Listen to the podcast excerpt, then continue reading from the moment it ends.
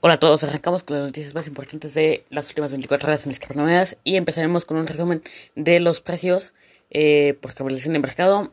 En primer lugar tenemos a Bitcoin con un precio de 60.697 dólares, con una caída del 1,5% en las últimas 24 horas.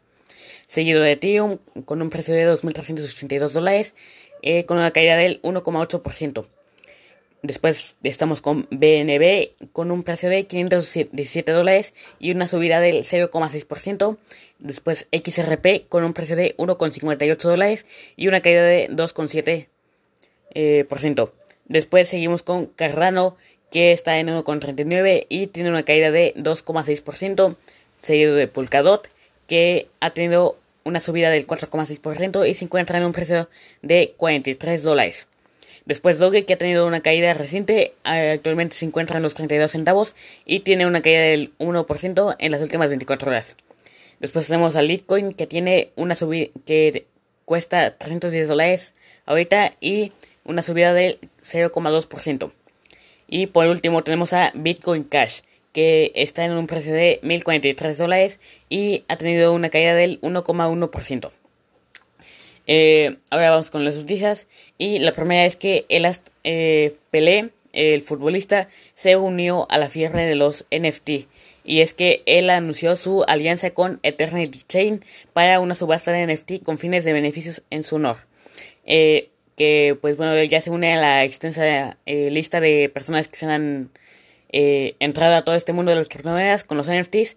y pues bueno, Después también tenemos lo de que Bitcoin Cash y Ethereum Classic, las criptomonedas que surgieron a partir de un fork de las cadenas principales que fueron Bitcoin y Ethereum. Después explicaremos todas estas, qué son todas esas criptomonedas y eh, para qué funcionan.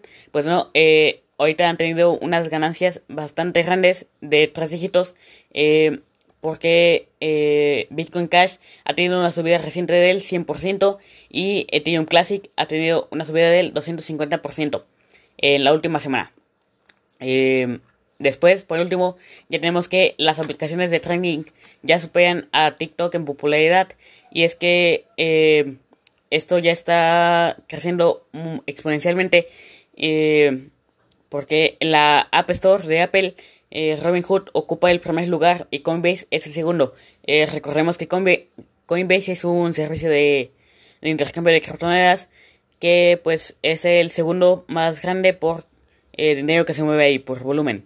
Y Robinhood es otro, es un broker de acciones que pues también tiene otras cosas como son las criptomonedas y que creo que opera todo sin comisiones.